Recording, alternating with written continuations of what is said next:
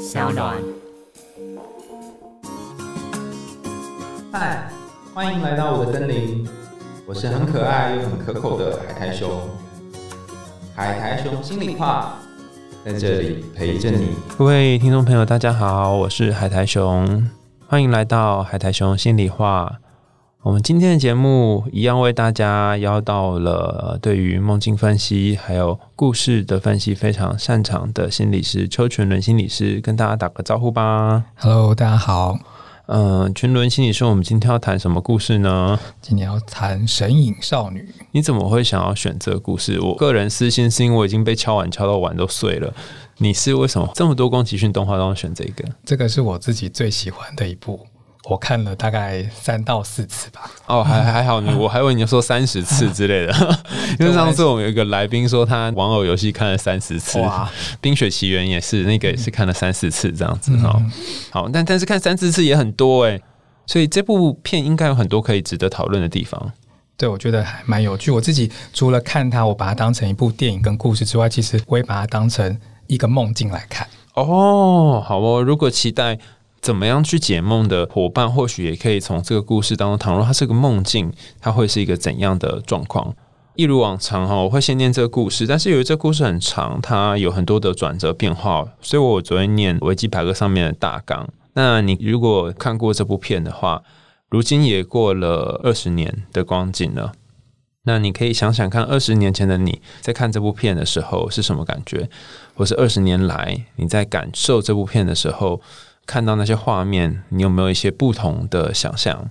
你可以找一个地方比较舒适自在、不会被打扰的地方，慢慢的坐下来，或者是躺下来，调整你的呼吸。我们要来讲这个故事喽。这是宫崎骏的《神隐少女》。《千与千寻》的故事，有一对夫妻载着十岁的女儿，她叫做第叶千寻，准备前往即将被搬入的新家。路途中，千寻的父亲在山林间走错路，来到一个看起来很像是废弃的隧道入口之前。千寻的父母感到非常好奇，于是带着千寻走入隧道里头。穿过隧道之后，前方是一个非常古朴的小镇。他们走入小镇当中，在古色古香的街道里，千寻的父母发现一个桌面摆满着很多很多食物的无人餐馆。他们觉得等有人来再付钱就好了，于是就大口吃了起来。千寻感到不安，不敢拿食物吃，只好在小镇当中走走看看。往深处走，千寻看见在一座桥对面有一栋像是旅馆一样的建筑。当千寻走到桥上时，遇到一位名叫做白龙的神秘少年。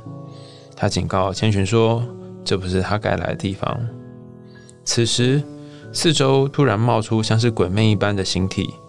原来，这是一间名叫做油屋的澡堂，并由一位叫做汤婆婆的魔女所经营。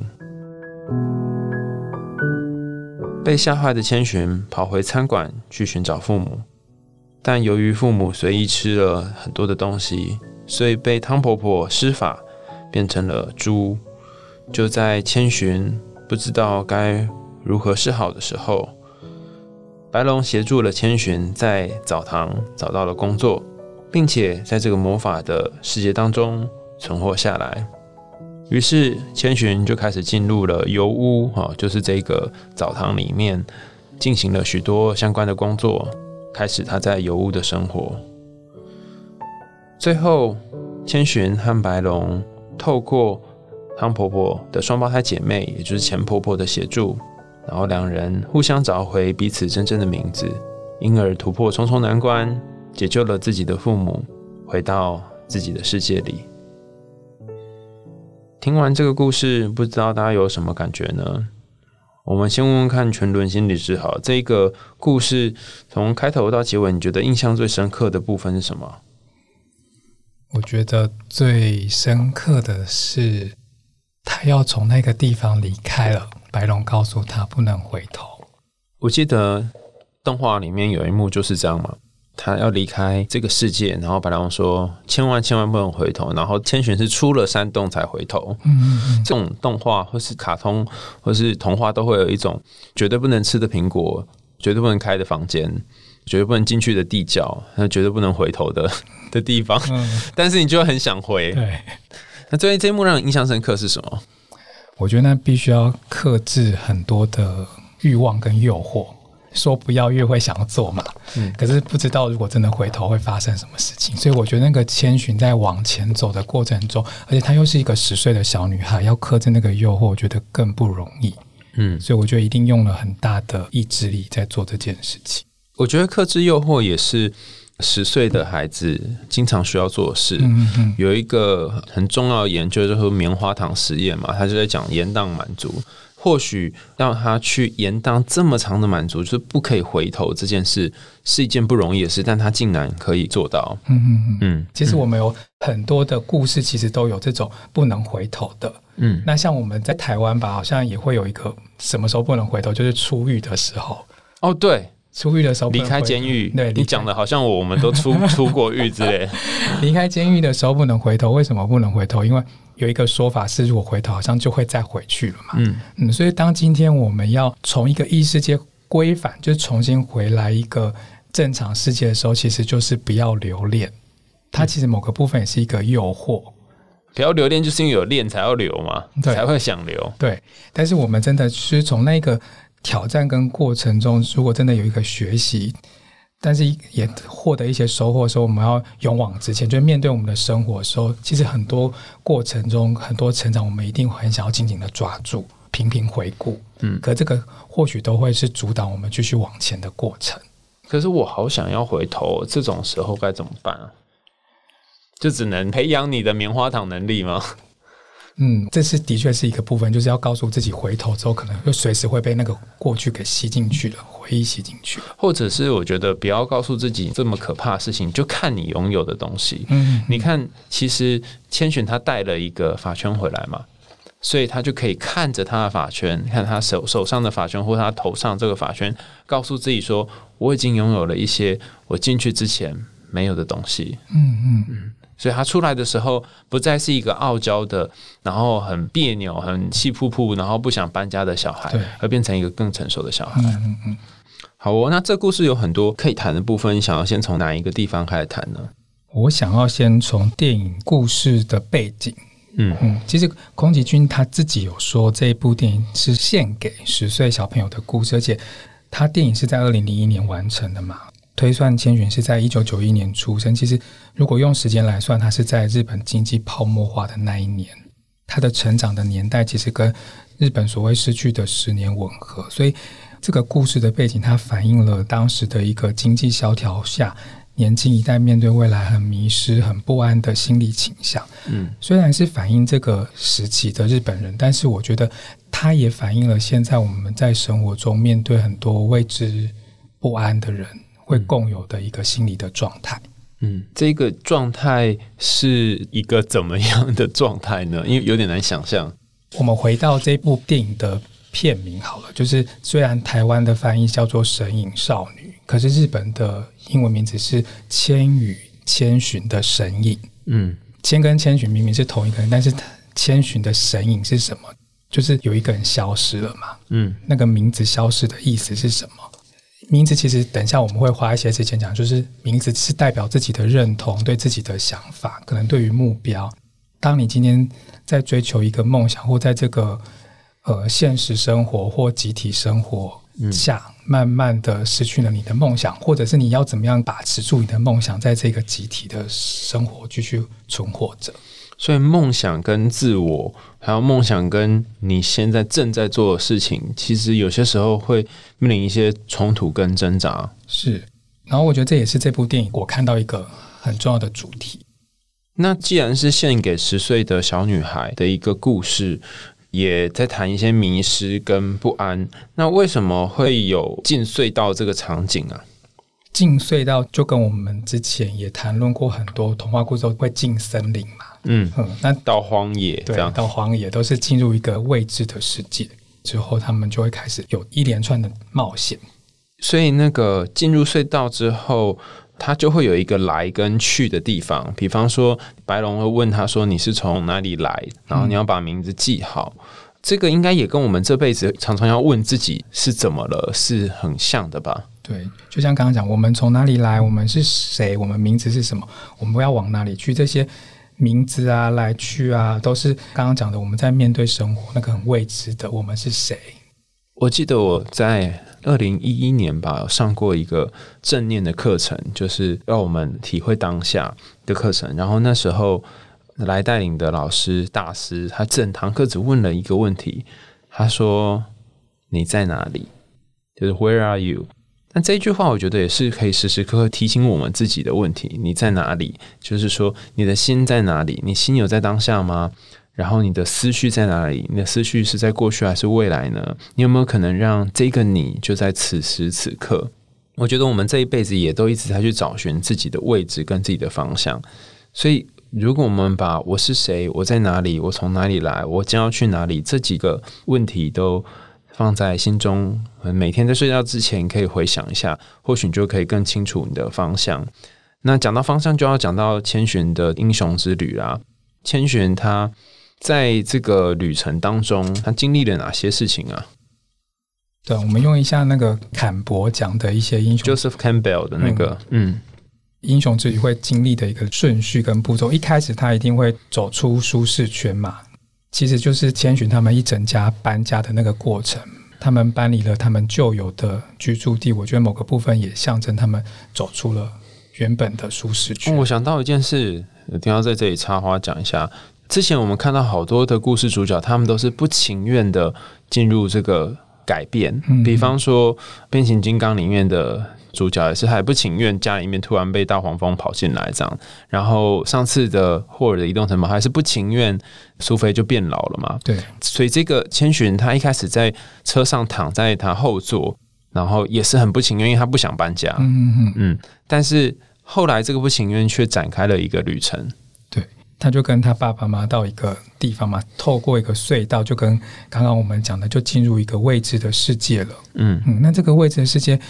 一定会有很多的困难跟挑战，嗯，那我觉得每一个不同的童话故事也好，或神话故事也好，那个挑战其实都是有意义的，嗯，像我记得你们也有讨论过那个《冰雪奇缘二》嘛，他进入那个森林就有不同的冒险，对 Elsa 来说有一个不同的学习。那我们来看一下千寻他的冒险之旅，他第一个发生的一个挑战是他的爸爸妈妈不见了，变成猪了。这个对他来说，就是他变成要独自去面对这件事情了。那我们大家也会稍微讲一下他爸妈变成猪的意思。那之后再是他的冒险之旅，他也在油屋展开。嗯，呃，他必须要在油屋里面工作，在这个油污工作的过程中，他也被夺走了名字，然后找回名字的过程。嗯，我觉得是这整个故事里面，千寻他需要去学习，嗯然后需要去面对的挑战。在这过程当中，他也遇到一些人的帮忙嘛。但就像是英雄之旅，也会有一些人帮忙，然后有遇到一些工作，最后解决了他的困难，回到他的世界。那这个故事的最开始的第一个挑战，其实千寻可以走的，你知道吗？他在那个桥上跟白龙相遇，他可以走，可是他没有走掉，原因是因为他父母变成猪了，所以他想要把父母变回来。对，那父母为什么不是变成青蛙或者是蛤蟆？这因为里面很多青蛙嘛。而是变成猪啊！猪好像在那个世界里面是没有的，对，只有他父母是。他爸妈会变成猪的原因，是因为他们吃了太多的东西嘛？看到没有，老板在那边，但是他们抱着的，反正老子有的是钱，大不了付就对了。然后也吃了非常多。其实我们在那一幕都会感觉到那个人的贪婪。就是如果回到故事当时设定的背景，为什么经济会泡沫化？无非就是快速的发展。人类对于经济啊、金钱的一个索求很过度、快速的扩张，才会一个泡沫。所以其实爸妈在疯狂的吃东西那些状态，其实也反映了这个贪婪的状态。所以就用一个猪好像来象征他们。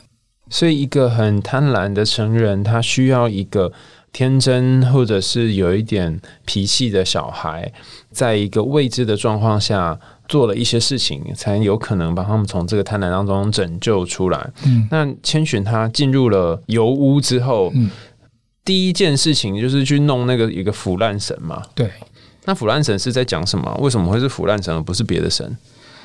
其实这个腐烂神他本来是一个河神嘛，因为被这个人类世界给污染了，丢了好多的垃圾到他的身上，大家都不敢去接这个工作，只有千寻敢去面对这件事情。那他凭借着他很努力的工作，然后帮他洗清污垢，好像找到那个最。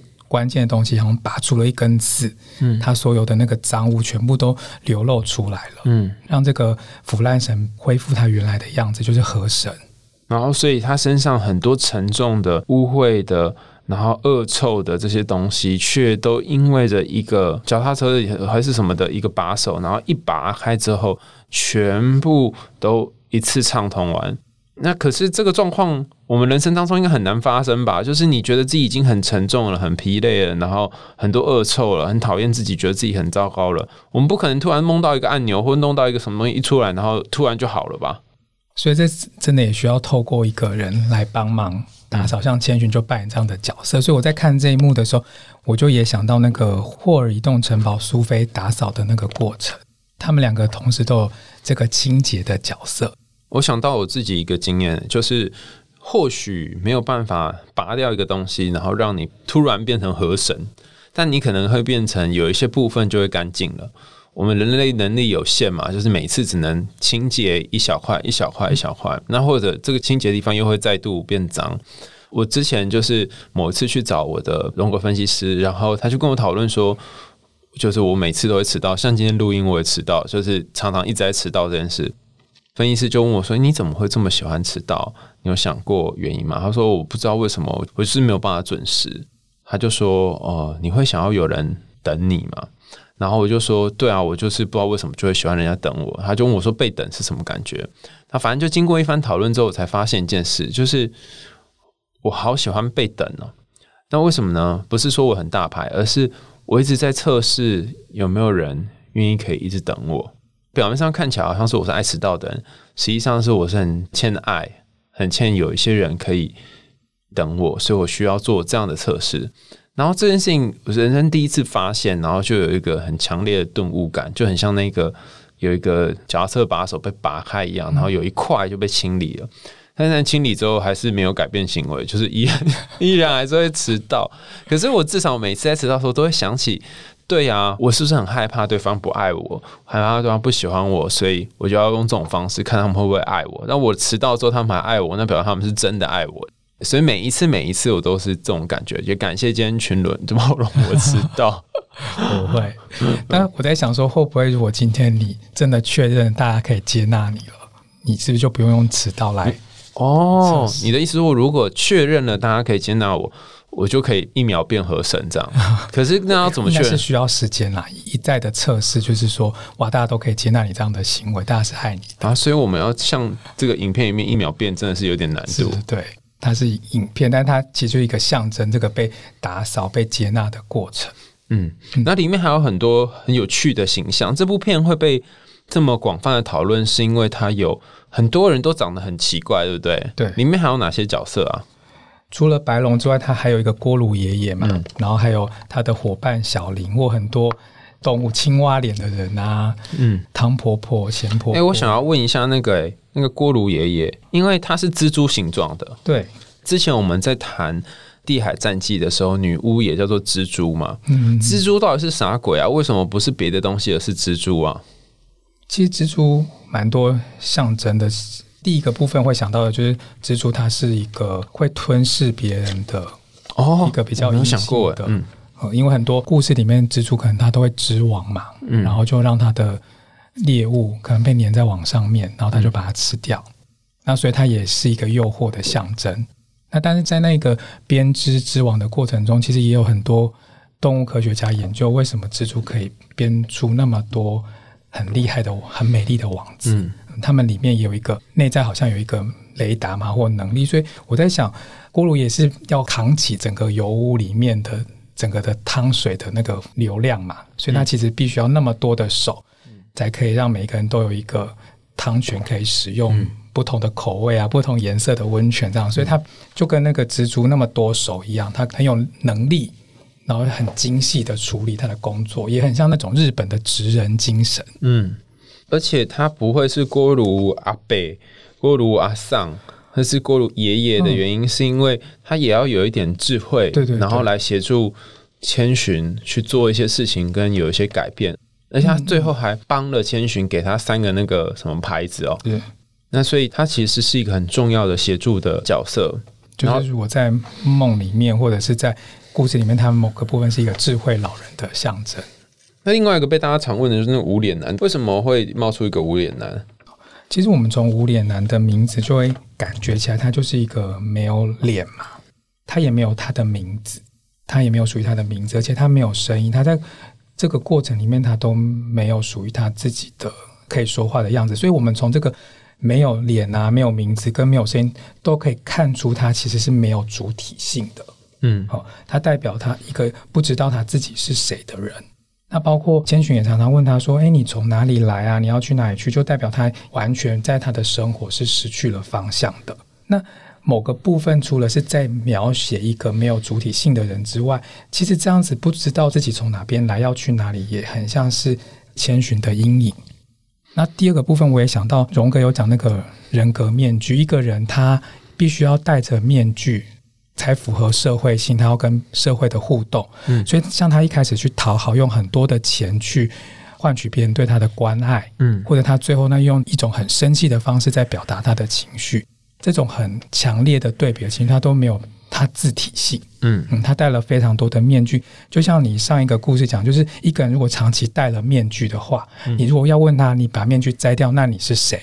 他可能也不知道他自己是谁，所以他就象征着那个没有自我，总是戴着面具去面对生活上所有人的一个象征。而且他有一个意象是无脸男会拿着那个金币，嗯嗯或是拿着他伸出很多的金币，拿很多那个洗澡的那个牌子，嗯嗯说我有很多的牌子，我有很多的金币要给，然后他甚至还给千寻这个东西。这个意向，呃，来找我的朋友们都会说，哎、这很像一种在讨好。拜托拜托，给我一个什么？所以，当你不确定自己是谁的时候，你就经常透过讨好来去希望你是被爱的。我确定我被爱的方式透过迟到了，但是有些人是透过讨好的这种做法，所以那个拿钱出去或是把钱喷出来给千寻，又有他的意思吗？嗯，就是一种交换，我把我有的东西都给你。那他为何需要这样的交换呢？我觉得这个其实也很像是很多我们如果从小到大过程中如果没有好好被爸妈爱的人，很多爸爸妈妈其实都给孩子一个金钱上的帮助资助，就是我可能没有爱你，但是我资助你去上学，我买吃的给你。很多小孩就会觉得这个是爱的方式，金钱啊物质上面是他所能理解到一个爱的表达。嗯，所以，如果一个人真的没有好好被爱过的话，他其实很自然的就会觉得说，物质上面的交换是一种爱。然后还有一幕也被大家一直问哦，就是为什么我会提这么多一直问的问题？就是我们被敲完很久，所以各式各样的问题都跑过来。有一幕是千寻跟无脸男坐在一个很神奇的火车上，然后就是在有水的轨道上这样子一边开着，就是车上都是一些看起来有形又无形的人，不知道到底是真人还是假人还是鬼这样。然后千寻就坐在无脸男的旁边，那就这样静静的一个画面，那两个人都没什么讲话。这一幕到底要传达什么？因为它很长，我在看的时候，我就有一个感觉，就是无论是千寻，无论是无脸男，或者是没有形体的那个人，如果我们回到这个影片一开始要讲的，我们都在面对一个很未知的生活，然后我们自己究竟是谁？我们要去哪边？这其实都很像是无脸男，或者我们当我们自己不知道是谁，我们没有主体的时候，我们也会有一种像透明的感觉。可是那一个不讲话的过程中，我觉得有是有一种孤独感，就是走在你自己成为你自己，在追寻你自己的过程中，你其实是一个人的，你没有办法去跟别人去分享你现在在哪一个过程，嗯然后去交换你自己的心情，因为你走在你自己的路上，其实没有人听得懂的。没有人理解的，所以我觉得那一个宁静的过程，其实也象征在追寻自己，是一个漫长而且孤独的旅程。无脸男后来怎么啦？怎么就不见了？其实无脸男就是跟千寻去找那个钱婆钱婆婆嘛，嗯对，然后钱婆婆就说，那给他一个工作地方，就让他落脚在那边，觉得那个落脚也让无脸男找到一个归属感，嗯好、让他找到一个位置，属于他自己的位置，他可以在那边发挥他自己。嗯嗯，所以我觉得千寻在工作的过程中，包括他帮无脸男找到落脚的归属之地啊，帮腐烂神清洗，还有帮助白龙记起他的真实身份，我觉得这三个其实都有一个共同点，都让每一个人恢复他可能自身最初始的那个样貌，或找到自己的位置。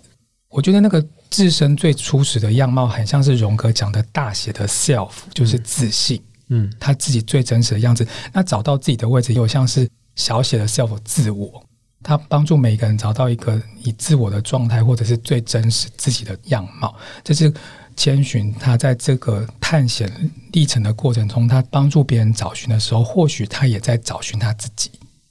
这就像我们之前讲霍尔的移动城堡一样嘛，就是当你在帮助别人的时候，某种程度上也是在帮你自己。透过帮助河神、帮助无脸男、帮助其他人找到他们的位置，然后你好像也体验到说，哦，原来一个人回到位置上是一种什么感觉？我帮别人清理房间，然后帮别人打扫，我好像也可以体会到我内心干净是什么样子，然后借此而去找到自己的定位。然后就像很多的 RPG 游戏会叫你把找到一颗什么五行的石头，然后然后每一颗石头都要找到，然后在某个地方要放置，放到它安放它原本的地方，然后最后连线起来之后就可以召唤魔王或是解救世界是一样。所以你那些重要的东西，它必须在它应该要有的位置。可能光去找寻这个东西的过程就很多冒险，然后回来再把这东西放回那个它该有的位置，又会是一趟冒险。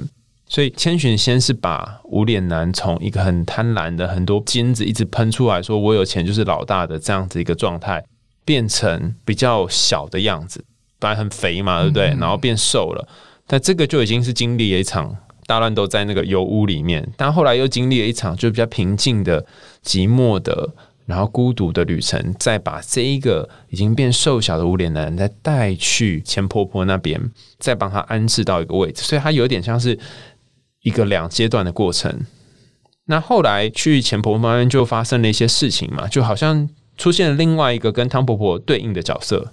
对，就是钱婆婆嘛。那其实大家也会好奇，就是他们两个彼此的关系。电影有一句话是双胞胎，可是他们其实却完全不一样。如果用荣格概念的话，他们其实会互为阴影，又或者他们根本是同一个人。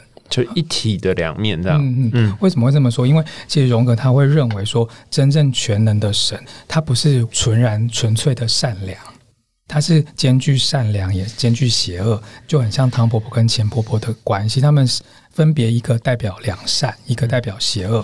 那像汤婆婆名字没有钱，可是却很爱钱，嗯。然后钱婆婆的名字没有汤，可是她却像汤一样温暖，这样的感觉也很像是那个太极图。嗯黑中有白点，然后白中有黑点，嗯嗯是一个很完整的形象。也或许从这个概念看，他们根本就是一个就同一人。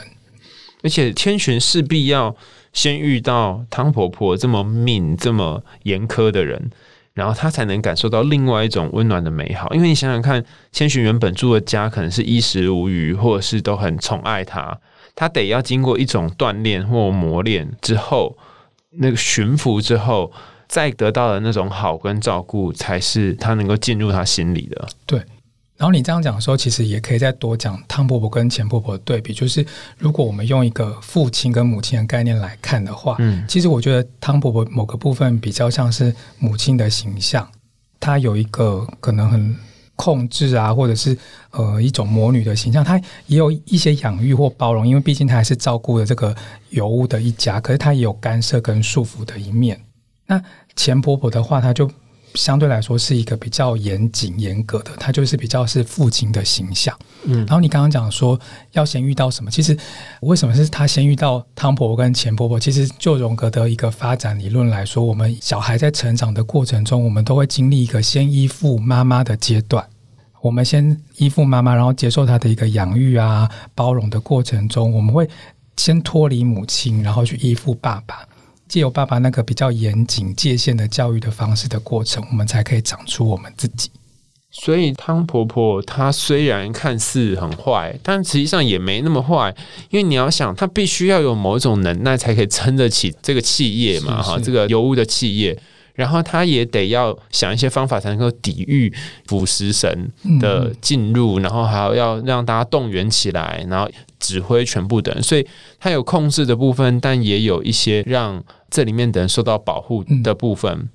这也是那个荣格讲的，就是任何一个原型的概念，它都有所谓的正向跟负向的一个象征，没有全然的好跟坏。好，那最后我们要讲到那个名字的部分。刚刚一直提到说，为什么这部片它包含白龙本人都要去找名字啊？这找名字到底是为了什么？像名字，其实因为它是我们出生就拥有，它代表着我们自我的认同。那像这个故事，当千寻进入油屋的时候，为什么汤婆婆要把她的名字拿掉？因为剥夺名字就等于剥夺了你的自我。你跟大家一样，你没有了你自己的想法。嗯，我们在什么时候其实也会被名字拿掉？比如说，可能坐牢的时候，那时候叫什么名字已经不重要，是用一串的代号，对编号来代替你。像这个就是一个没有意义的符号，所以其实签这个名字也是一样，就是把千寻拿掉之后，就代表拿掉他的自我的想法跟目标，就很像是在一个坐牢的状态。其实这也很像是我们生活的样子。就我在职场室的时候，其实会常常听来谈者这样讲，就是他在现实生活中，他可能为了他的五斗米折腰，很多很现实的因素，他就必须把他暂时的认同啊跟梦想放到一旁。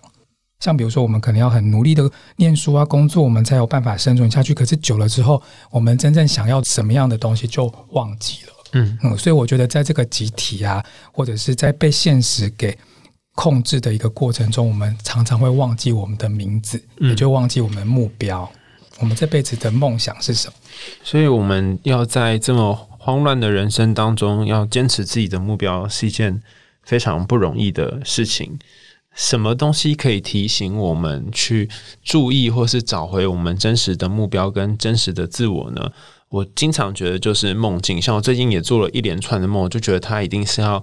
告诉我什么？那么非常谢谢今天群伦跟我们谈的《神隐少女》的故事的内容分析。但是因为毕竟它是一个很庞大的故事，有很多还可以谈的地方，所以或许以后有机会我们会再来谈谈更多有关于《神隐少女》的部分。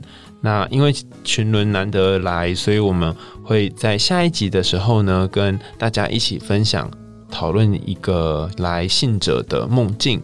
我们下一集的海苔熊信箱再跟大家见面喽，拜拜，拜拜。